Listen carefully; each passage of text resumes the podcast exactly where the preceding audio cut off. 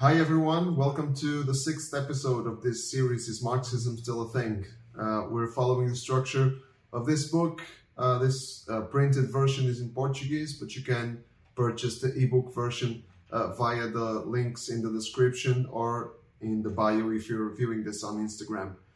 Uh, in this episode, we will talk about uh, an example, the, the most prominent example of liberalism, which was the system we discussed in the last uh, video, uh, we'll talk about the example of the United States of America, which is um, seen by many as the foremost example of uh, liberalism taken to its uh, more extreme uh, consequences.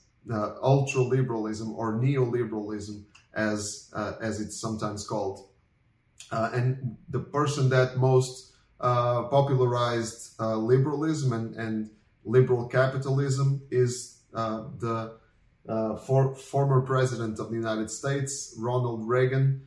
Uh, is he, he, has this this quote uh, which says, "Government is not the solution to our problem. Government is the problem." Uh, well, many people um, are worried uh, that the government is seen as a problem in itself, and that the government refrains from providing to all citizens uh, their most what what is seen by a big part of the Western world as basic rights to its citizens. For example, uh, health, uh, healthcare. We will uh, discuss it in a minute.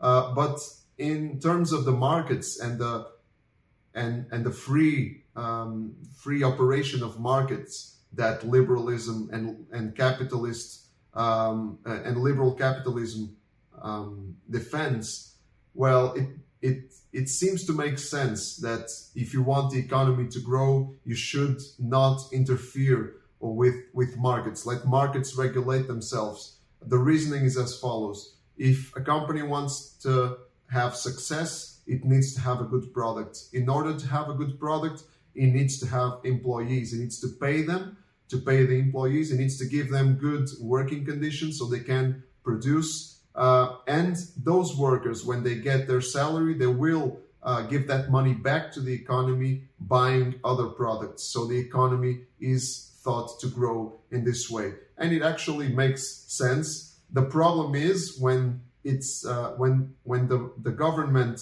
uh, refrains from regulating at all, which uh, in something like that uh, happened during the financial crisis of 2008 or that led to the financial crisis of 2008. The government refrained from regulating the markets and the financial agents, and the consequences were disastrous. In the movie The Big Short, uh, the character Ben Rickert, played by Brad Pitt, he has this quote For every 1% that the rate of unemployment rises, 40,000 people die. Well, this this number comes from a book. It, it refers to the U.S. and it comes from a book written by four economists in 1981.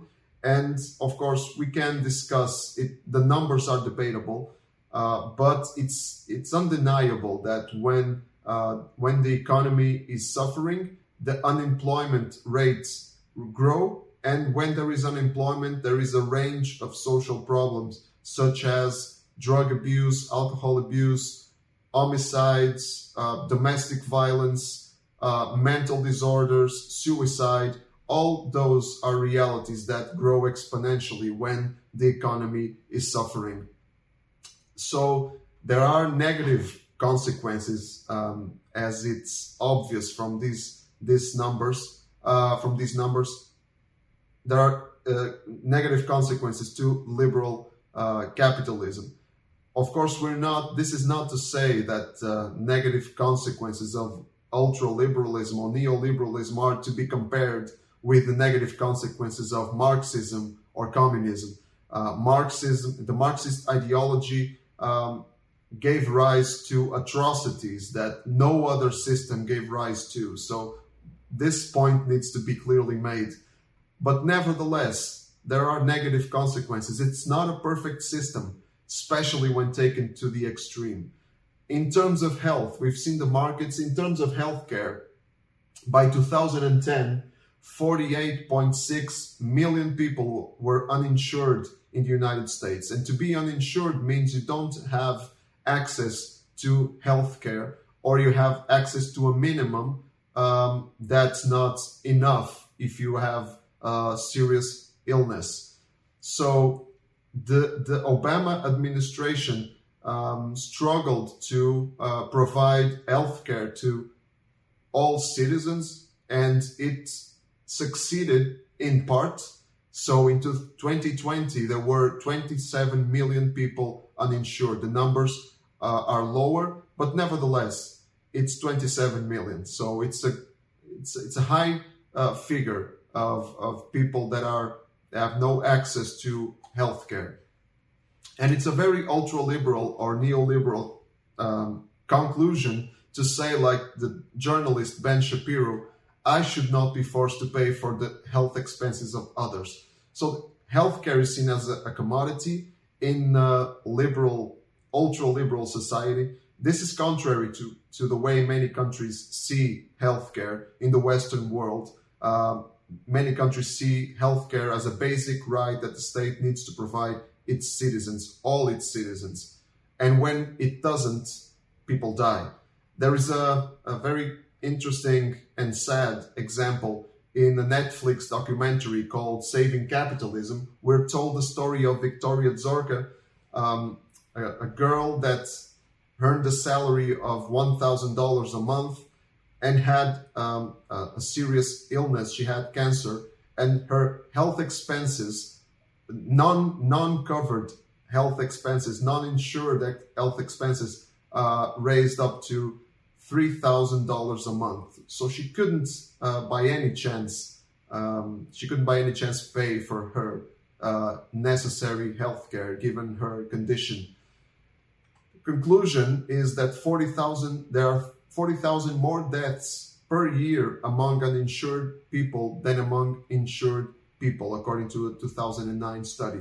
So this is the result of liberal capitalism. Of course, again, the consequences are not to be compared with the negative consequences of Marxism or communism, but even so, it's not a perfect system, and the negative consequences of this system, when taken to, to its extreme, are very negative. And, and this happens also because of the promiscuous relationship that exists between the state and corporations and the big capital.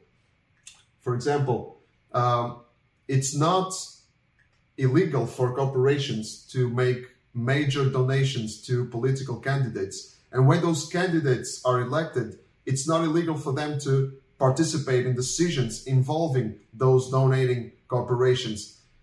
And it's not also not illegal uh, at the end of their term for candidates, former candidates, to be employed in such corporations. In 2017, 50 percent uh, of the number of senators on termination of their office became lobbyists, defenders of corporate interests. For every dollar spent by unions and public interest groups, corporations spend three, uh, $34 on lobbying. So that's a lot. Um, and it, it shows us the power of big money, of big capital. It shows us the power of corporations to influence legislation and it, it shows us that citizens very easily become vulnerable, all too vulnerable uh, to corporate interests. So this paints us a portrait of liberal capitalism and their and its negative consequences, especially when taken to its extreme. In the next video, we'll continue to think about uh, liberalism versus Marxism. We'll compare the two systems until then, stay tuned and don't forget to live with Christ at the center.